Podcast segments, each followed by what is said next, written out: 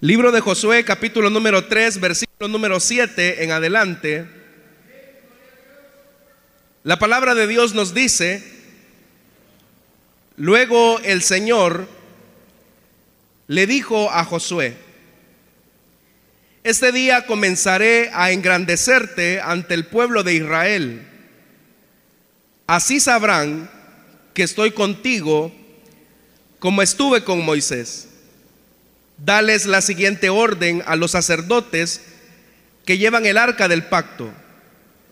Cuando lleguen a la orilla del Jordán, deténganse. Entonces Josué les dijo a los israelitas, acérquense y escuchen lo que Dios el Señor tiene que decirles.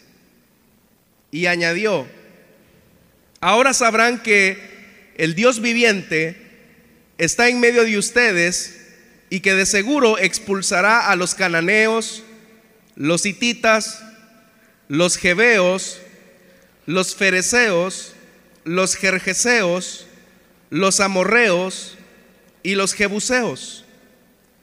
El arca del pacto que pertenece al soberano de toda la tierra cruzará el Jordán al frente de ustedes. Ahora pues, elijan doce hombres uno por cada tribu de Israel. Tan pronto como los sacerdotes que llevan el arca del Señor, soberano de toda la tierra, pongan pie en el Jordán, las aguas dejarán de correr y se detendrán formando un muro. Hermanos, cuando finalizó el libro de Deuteronomio en el capítulo 34, lo que se describe es que en Moab Moisés murió, tal como el Señor se lo había dicho. Y la Biblia dice que mientras el pueblo de Israel se encontraba en las llanuras de Moab, hicieron ellos duelo por 30 días por la muerte de Moisés. El mismo libro de Deuteronomio dice que hasta el momento nadie sabe dónde fue sepultado el cuerpo de Moisés. Habría que recordar, hermanos, que durante 40 años Moisés había llevado peregrinando a, este grupo de esclavos rumbo a la tierra prometida, pero el Señor le había dicho claramente a Moisés que él solamente podría ver la tierra prometida, mas no iba a entrar a ella. Bueno, ese momento había llegado, ellos se encontraban del otro lado del Jordán y efectivamente tal como el Señor se lo había anunciado a Moisés, él simplemente divisó la tierra y allí murió, específicamente en Moab. Y es en la llanura de Moab donde los israelitas tienen que hacer lamento por Moisés por un periodo de un mes, es decir, 30 días. Al hablar acerca de Moisés, tendríamos que pensar, hermanos, en los privilegios que Moisés tuvo. Bueno, al hablar acerca de esto, podríamos decir que Moisés tuvo el privilegio que fue el Señor el que le dio a conocer su propio nombre en el momento en el que él recibe el llamado para liberar a los israelitas de la opresión egipcia. En ese llamado el Señor lo equipó con señales sobrenaturales. Segundo privilegio. Por medio de Moisés, el Señor ejecutó señales de liberación en Egipto en favor de su pueblo. Otro privilegio para Moisés. Cuando se ejecutaron las señales, las diez señales o las diez plagas que nosotros conocemos, y al cruzar el mar rojo, la Biblia dice que ellos llegan al monte Sinaí, y Moisés es testigo ocular de una teofanía, es decir, de una manifestación de la gloria de Dios. Otro privilegio para Moisés. Ante esa manifestación tan clara de Dios hacia Moisés y hacia su pueblo, pero más directamente hacia Moisés, los israelitas le piden a Moisés que él sea su intermediario. Es decir, que el pueblo le pide que ellos sean o que Él sea más bien su intermediario. Fue a Moisés también a quien se le concedió el privilegio de conocer las disposiciones del santuario y de la ley. A Moisés también se considera legislador, juez y profeta. Y por si eso no fuera poco, también el mismo Señor da buenas referencias acerca de Moisés y lo describe como un siervo humilde. Fue Moisés el único, el que tenía el privilegio de ver cara a cara al Señor. Y en aquella ocasión, cuando sus hermanos murmuran de Moisés, Él los manda a llamar y les dice con mucha claridad, cuando un profeta del Señor se levanta entre ustedes, yo le voy a hablar a él a través de visiones, le voy a hablar a través de sueños, pero eso no va a ocurrir con mi siervo Moisés, porque en toda mi casa, dijo el Señor, él es el hombre de mi confianza. ¿Se imagina ese privilegio? Que ahora Dios está diciendo de su siervo, él es de mi confianza y por lo tanto yo hablo con él cara a cara, claramente y sin enigmas. Y para reforzar la idea, él dice, Moisés contempla mi imagen. Entonces, ¿cómo se atreven ustedes a murmurar contra mi siervo Moisés? Podríamos seguir enumerando más privilegios de Moisés, pero pasados los 30 días de luto, Israel debe de continuar rumbo a la tierra prometida. Y claramente, hermanos, todos sabían que Josué había sido elegido para la tarea que Dios lo había encomendado. Y él mismo se lo dice al inicio de este capítulo número uno de este libro. Él le dice, mi siervo Moisés ha muerto. Por eso tú y todo este pueblo deberán prepararse para cruzar el río Jordán y entrar en la tierra que yo les daré. La tarea, hermanos, para Josué no era fácil. No era fácil, no tan solo por el hecho que la tierra a la que iban era una tierra habitada, sino porque el mayor desafío para Josué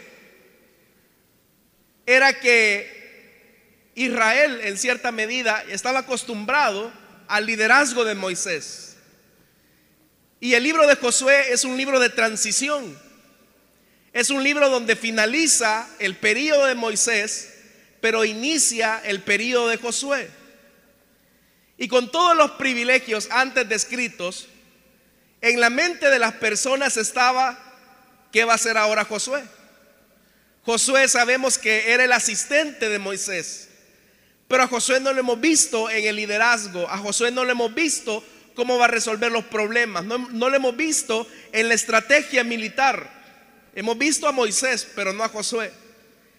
De tal manera, hermanos, que la presión para Josué no solamente era el hecho de conducir a la nación al interior del territorio, sino que el desafío era también luchar con la presión que, que las mismas personas iban a hacer hacia él.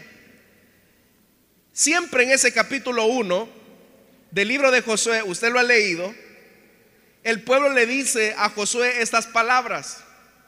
Nosotros obedeceremos todo lo que nos has mandado e iremos a donde quiera que nos envíes. Ellos están poniendo las órdenes. Te obedeceremos en todo tal como lo hicimos con Moisés. Eso es mentira. Ellos nunca obedecieron en todo a Moisés, pero se están presentando así, como personas obedientes, cosa que no es así. Lo único que pedimos, y vea la petición, no era poca cosa lo único que pedimos es que el Señor esté contigo como estuvo con Moisés. La petición era clara. Lo único que te pedimos es que Dios esté contigo como estuvo con Moisés.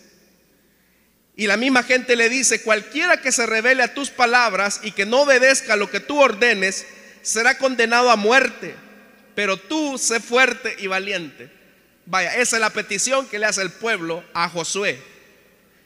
Entonces se imagina, hermanos, el nivel de presión, el nivel de presión que estaba experimentando Josué.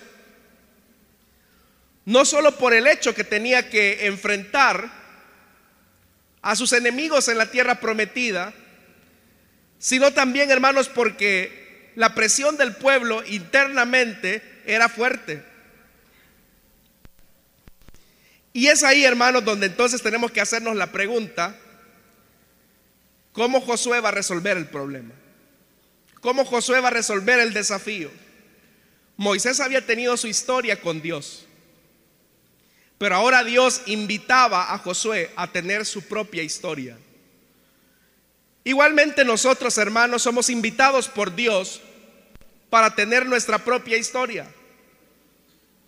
Nosotros no podemos vivir de espiritualidad prestada. Nosotros no podemos vivir, hermanos, de las experiencias de fe de otros. Tenemos que tener nuestra propia intimidad con Dios, nuestra propia historia con el Señor. Qué bien por lo que Dios ha hecho en la vida de otras personas. Pero ahora Dios quiere tener una historia con nosotros. Y por eso es que el versículo que leímos es, este día comenzaré a engrandecerte ante el pueblo de Israel. Es Dios el que se lo está diciendo a Josué. ¿Por qué Dios le dice esto a Josué? Porque la presión hacia él era una presión fuerte, era una presión grande.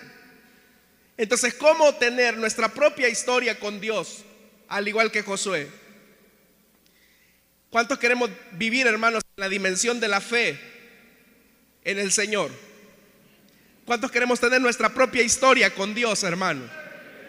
Bueno, vamos a compartir tres principios para experimentar una historia auténtica con Dios. Porque no podemos vivir de espiritualidad prestada. Necesitamos tener nuestra propia historia de fe con el Señor. El primer principio, la primera regla, es que los principios no son negociables. Los principios no son negociables. La fe, estimados hermanos, como yo se los he dicho en otras ocasiones, no es aprender a vivir sobre la idea de declarar, decretar, ordenar una especie de positivismo propia de la nueva era.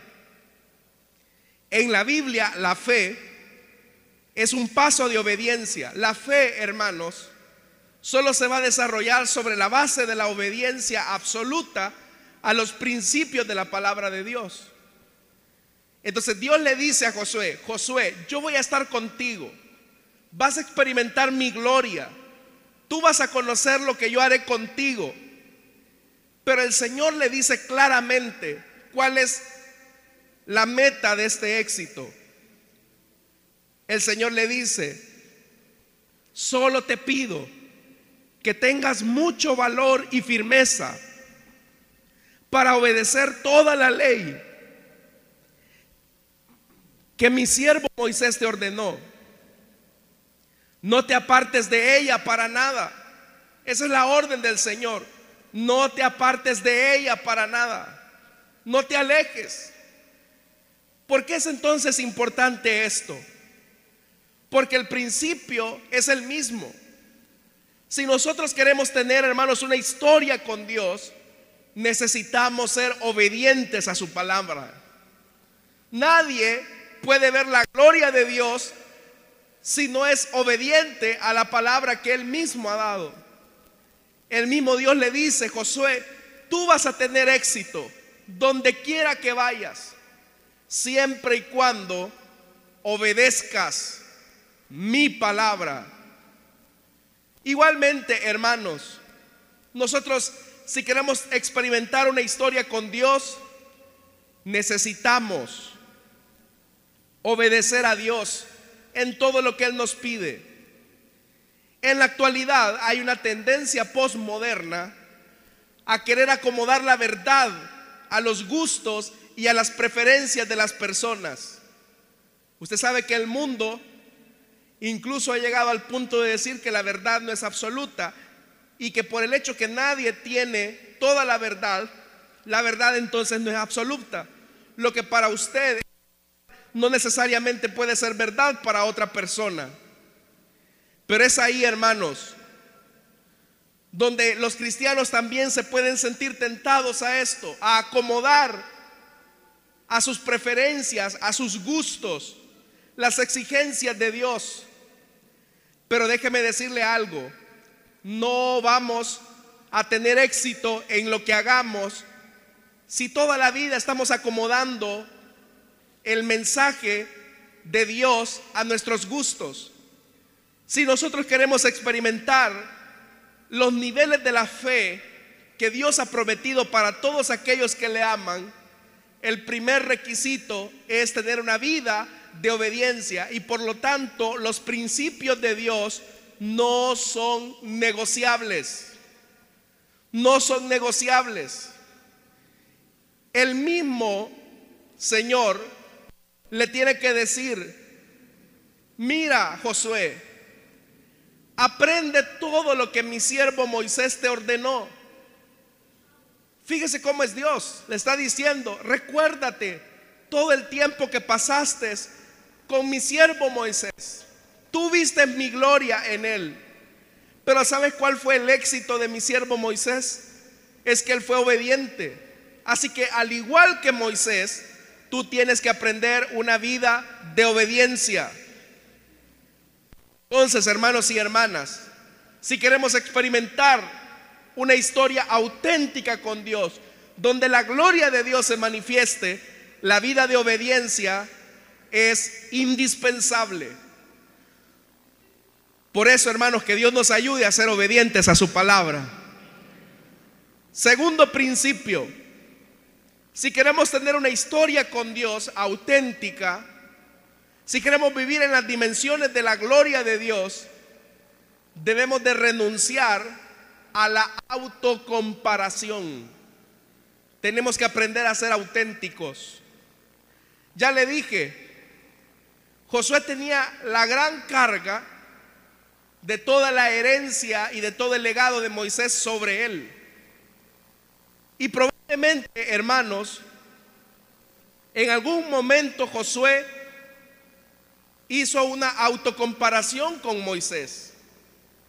Y quizás Josué se sentía descalificado porque él había visto que Moisés había recibido la ley, que había hecho señales en medio del pueblo.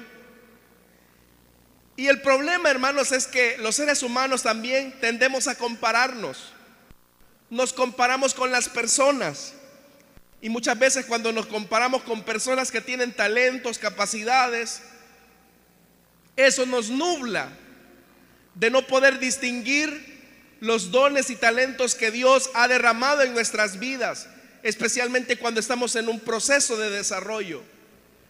Tal vez, hermano, cuando usted escucha historias de personas que tienen experiencias con Dios, que han visto la gloria de Dios en diferentes épocas de su vida, la tendencia es, bueno, yo no soy como ese hermano, yo no soy como esa hermana. Y quizás usted se puede desvalorizar. Josué también se podía desvalorizar a sí mismo. El problema es cuando nos comparamos. Amados hermanos y hermanas, déjeme decirle algo. El molde que Dios utiliza con una persona es irrepetible en otro. Lo que Dios está haciendo con usted, lo está haciendo solo con usted y no con el hermano de la par. Tal vez usted puede incluso llegar a la conclusión y decir, bueno, ¿y por qué yo siento que el camino que Dios me ha puesto a mí es un camino cuesta arriba? ¿Sabe la razón de eso? Es porque Dios tiene un trato especial con usted. Dios no repite los tratos entre sus hijos. El trato y el camino que ha desarrollado con usted no lo va a repetir con otra persona.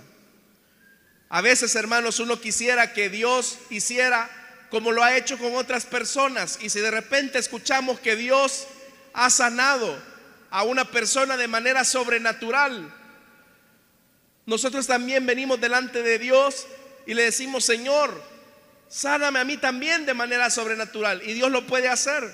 Pero seguramente en su caso el camino que Dios ha trazado es el camino del uso de los recursos que Él mismo ha provisto a través de la ciencia.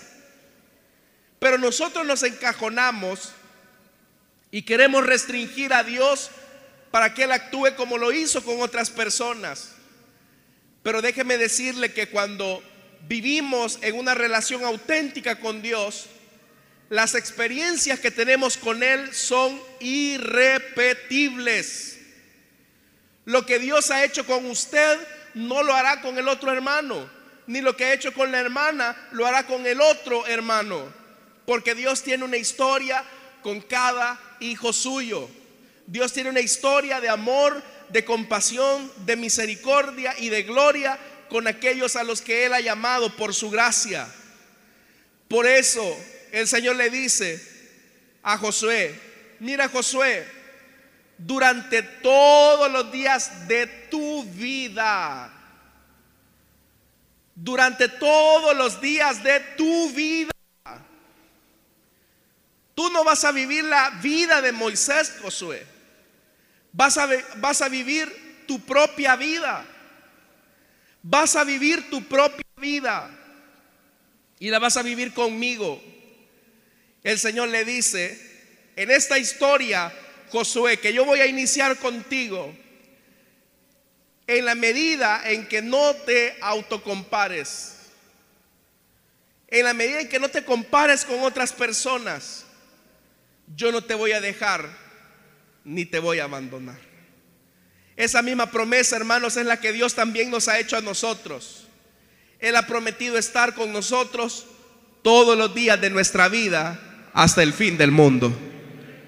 Ese Dios de misericordia es el que le está diciendo, no he terminado contigo. Lo que he comenzado contigo lo voy a terminar y lo voy a llevar a su feliz término. Pero quiero tener una historia contigo. Debes de renunciar entonces a la comparación. No te compares con la otra persona porque yo tengo un trato con esa otra persona que no tengo contigo. Allá en la parte final del Evangelio de Juan, la Biblia dice que Pedro le pregunta al Señor, Señor, ¿y lo que me has dicho a mí, por qué no se lo has dicho a Juan? Bueno, al discípulo amado dice, no, dice Juan. Y el Señor tiene que decirle a Pedro, mira, si yo quiero que éste permanezca hasta que yo venga, a ti qué le dice. Porque Dios tiene un trato especial con cada uno. ¿Sabe? Eso me gusta de Dios, hermanos. Que Dios tiene un trato especial con cada uno de nosotros. Así que no se sienta mal si Dios hace de una manera con una persona, pero lo hace de otra forma con usted. Un tercer elemento que es importante. El Señor le dijo en el versículo, este día comenzaré a engrandecerte ante el pueblo de Israel Así sabrán que estoy contigo como estuve con Moisés. Pero vea lo que dice el versículo 9. Entonces Josué les dijo a los israelitas, acérquense y escuchen lo que Dios el Señor tiene que decirles. ¿Qué es lo que le va a decir Josué a la gente? Le va a decir a la gente, miren, ayer el Señor vino a buscarme y me dijo que me iba a engrandecer a partir de este día. Bueno, leámoslo, a ver qué fue lo que les dijo. Verso 9, acérquense y escuchen lo que Dios el Señor tiene que decirles. Y añadió, ahora sabrán que el Dios viviente está en medio de ustedes y que de seguro expulsará a los cananeos, los hititas, los hebeos, los fereceos, los jerjeseos, los amorreos y los jebuseos. Y ahí comienza toda la historia que Josué se les va a relatar. Pero note algo, Josué no dice, a mí el Señor me acaba de decir que a partir de este momento Él me va a enaltecer. No. Él lo que les dice es, ahora sabrán que Dios está en medio de ustedes. Josué es una persona que está actuando con humildad ante los demás. Cuán importante es que en la medida, hermanos, en que nos estamos relacionando con Dios, siempre mantengamos una actitud humilde de la relación que tenemos con Él. le voy a decir algo.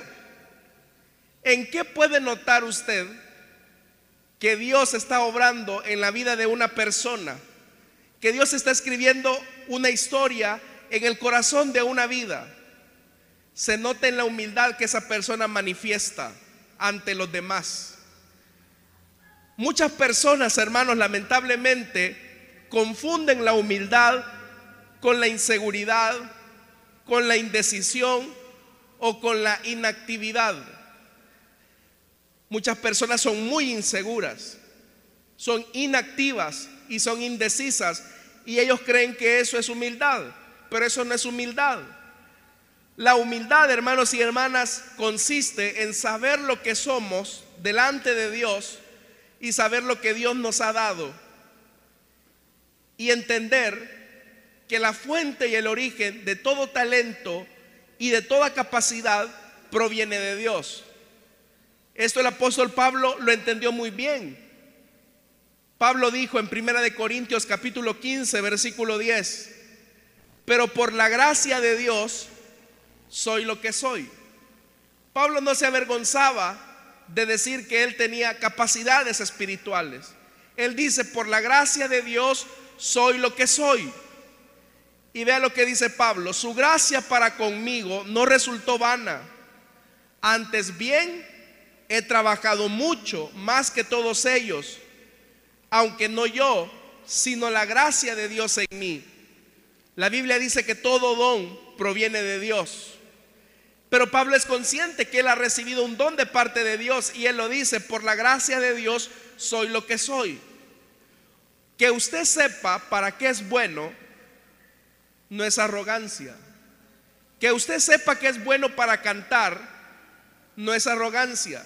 Que usted sepa que es bueno para dirigir, para liderar, para hacer, no es malo.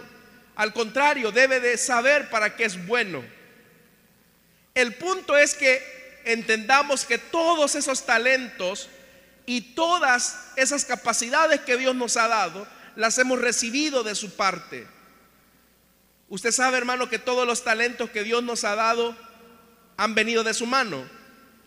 Si usted, por ejemplo, es inteligente, es un buen trabajador, tiene una gracia para los negocios, si usted entiende que usted tiene una gracia para el comercio, para la industria, para el trabajo, para los quehaceres de su casa, para un oficio, todas esas cosas, todas esas capacidades, toda esa gracia que Dios le ha dado, precisamente viene de él. Y Josué ahora entiende que él ha recibido también la gracia de liderar al pueblo de Israel. Josué no muestra, hermanos, inseguridad. Josué no muestra indecisión. Josué no muestra inactividad. Porque le quiero decir algo. Josué cuando recibe la encomienda de cruzar a Israel para poseer la tierra, él no es una persona indecisa. Porque la indecisión es fallar en la confianza que tenemos hacia Dios. La inactividad no es humildad, es rebelión, es pereza, es falta de fe. Alguien puede decir, no, yo no voy a hacer nada, que Dios lo haga todo, porque yo no soy nada, soy un inútil, yo por gusto. Eso no es humildad, eso es baja autoestima. Si Dios te ha dado una orden, si Dios te ha encomendado algo, tú deberás ser una persona segura y deberás actuar en fe en la palabra que Dios te ha dado. Tú no puedes decir, me voy a quedar aquí de brazos cruzados, esperar que un ángel venga y haga lo que a usted le toca hacer. Dios le había dicho a Josué, Josué, yo voy a estar contigo, pero tú vas a liderar, tú vas a dar las direcciones, tú vas a dar la directriz. Entonces, ¿quién es una persona humilde, bíblicamente hablando? Una persona humilde es la que depende absolutamente de Dios para todo lo que va a hacer. No depende de sus criterios humanos, no depende de las circunstancias que le rodean, sino que depende absolutamente de Dios. Y Josué tenía eso. Josué quería depender solamente de Dios. Segundo, una persona humilde como Josué no le interesa ni la posición, ni el prestigio o el poder en sí mismo. A Josué se le ha delegado una tarea. Se le ha delegado la tarea de cumplir el sueño de Dios en medio de su pueblo. Y por eso Dios le da el poder, por eso Dios le da el liderazgo, por eso Dios le da el talento, al igual que se lo dio a Moisés. Todo privilegio que tenemos, todo, hermanos y hermanas, posición que alcancemos, debemos de hacerlo para la gloria de Dios, para cumplir los planes de Dios. Si Dios te ha colocado como líder, como supervisor, si Dios te ha colocado como jefe en tu trabajo, como supervisor en la empresa o cualquier área que desempeñes, todo debe de ser para la gloria de Dios. La Biblia dice que sea de hecho o de palabra, todo debe de ser para la gloria de Dios. Entonces, si tú sabes que eres bueno para liderar, dale gracias a Dios, porque a través de tu liderazgo Dios va a cumplir los propósitos en medio de su pueblo. Dios te ha dado algo a ti, amada iglesia del Señor. Pero es necesario que desarrollemos una actitud humilde como Josué. Una persona humilde como Josué, que comienza a escribir su historia con Dios, como ya lo dije, acepta la palabra de Dios sin cuestionamientos. ¿Cuál es el resultado entonces de renunciar a la autocomparación? ¿Cuál es el resultado de vivir bajo los principios de la palabra de Dios y mantener una actitud humilde? Bueno, dejemos que la misma Biblia nos lo diga. En el capítulo 4 del libro de Josué, en el versículo 14 dice, aquel mismo día, aquel mismo día, el Señor engrandeció a Josué ante todo Israel. Josué no se andaba promoviendo, dejó que Dios lo exaltara. Hermanos y hermanas, usted no debe de buscar su propia exaltación. Usted debe de buscar su propia gloria. Usted no busque los aplausos de la gente. Usted no busque la aprobación de las personas. Busque agradar a Dios en todo. Busque honrar a Dios en todo y todo lo que haga para la gloria de Dios, Dios que también nota quién le honra, en su tiempo le honrará también a usted, porque Dios no miente. Él honra a los que le honran. Eso es lo que dice la Biblia. Amén, hermanos. Entonces no busque su propia gloria. Dios en su momento lo va a exaltar. Y dice más, Siempre en ese verso 14. El pueblo, oiga esto, admiró a Josué todos los días de su vida como lo había hecho con Moisés. La gente lo admiró porque dijo, vaya, definitivamente que Moisés, gran siervo de Dios, pero Josué también un gran siervo de Dios. Y son diferentes. Tienen sus peculiaridades. Es que nadie es igual, hermano. Nadie es igual. Nadie es igual. Fíjese que una de las cosas, hermanos, que, que Dios me hizo entender cuando yo vine acá a la ciudad de Santa Ana, y el día en que a mí se me dijo que por la gracia de Dios iba a liderar esta iglesia, la primer presión que yo sentí fue, yo sabía quién había sido el pastor de esta iglesia. Sin lugar a dudas es un hombre de Dios, lleno de la presencia de Dios, usado por el Señor. Y yo decía, y yo apenas solo soy una hormiga a la par de Él. ¿Cómo yo voy a cumplir esa responsabilidad Tal vez a usted, hermano, lo han puesto de supervisor en un sector donde el que estuvo antes de usted fue un gran hombre de Dios, hizo muchas cosas para la gloria de Dios. Usted dice, yo quizás nunca voy a llegar a hacer lo que Dios hizo a través de este hombre o a través de esta mujer. No, ya no va a ser lo mismo. Va a ser cosas mayores. Porque la Biblia dice que nuevas son sus misericordias cada mañana. Así que podemos experimentar la gracia de Dios, hermano, cada día. Porque sabe algo, las cosas no dependen de nosotros, dependen del que nos llamó, hermano. Si Dios está con nosotros, ¿quién contra nosotros? ¿Quién contra nosotros? Así que Dios quiere tener su historia. Y usted me dice, hermano, pero usted no es como el hermano Mario. Definitivamente, hermano. Definitivamente yo no soy igual que el, hermano. Soy diferente. Y usted también es diferente. Y eso qué bien. Porque sabe algo. Uno es original y otro es copia. Y hay gente que quiere vivir la vida de otra persona imitando. Y no en un sentido positivo, sino en un sentido no saludable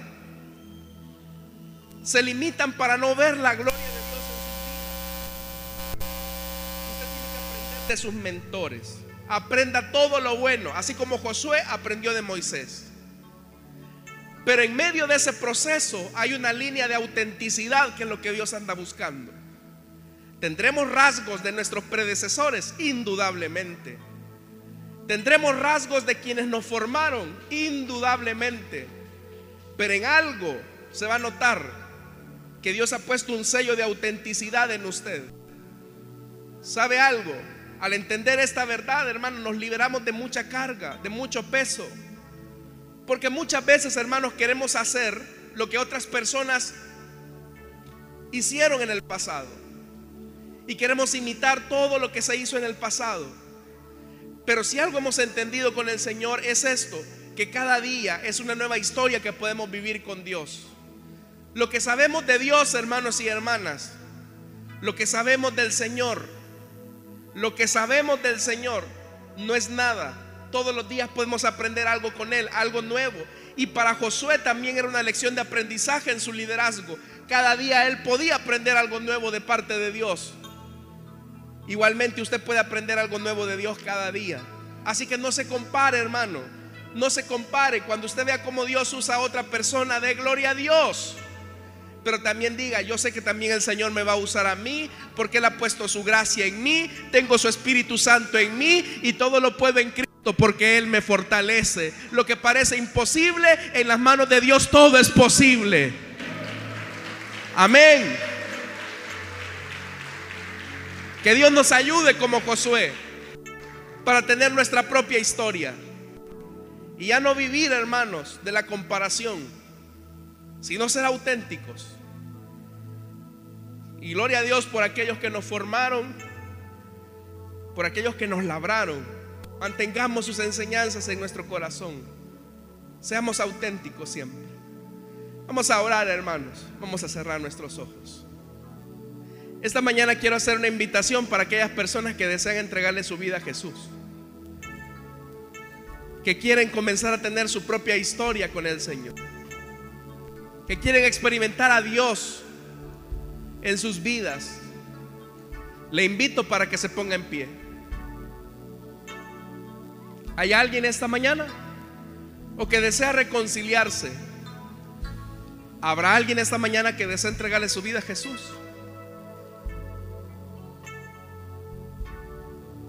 Cada día Dios quiere escribir una nueva historia con usted.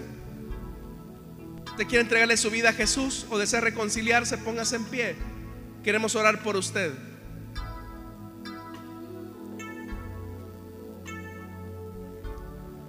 Vamos, pasa.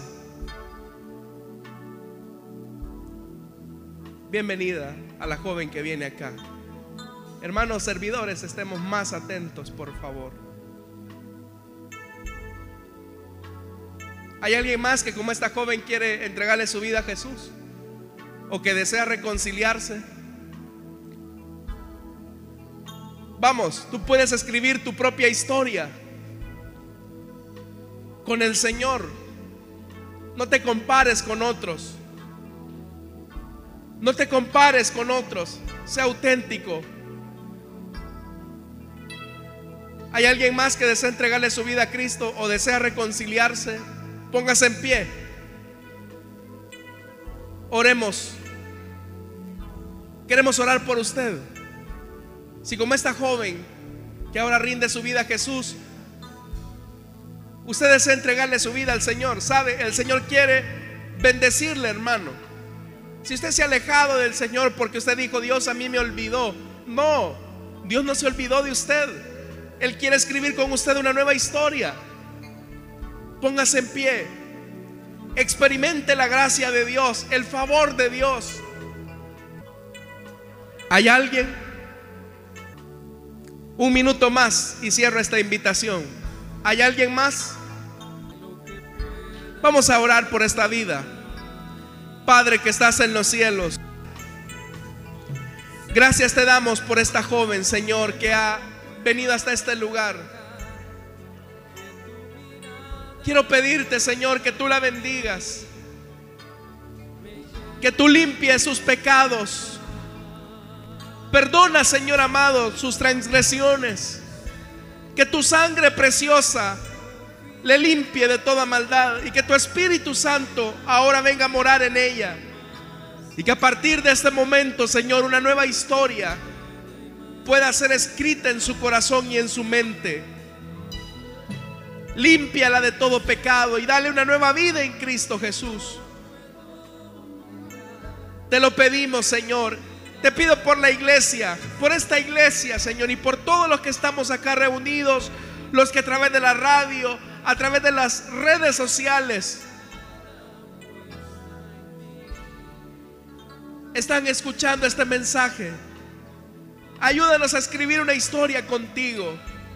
Escribe tú, Señor, sobre las tablas de nuestro corazón una historia de fe, de dependencia y de humildad contigo. Para que en todo, Señor, tu gloria se manifieste a favor de aquellos que te buscan con sinceridad. En el nombre de Jesús. Amén.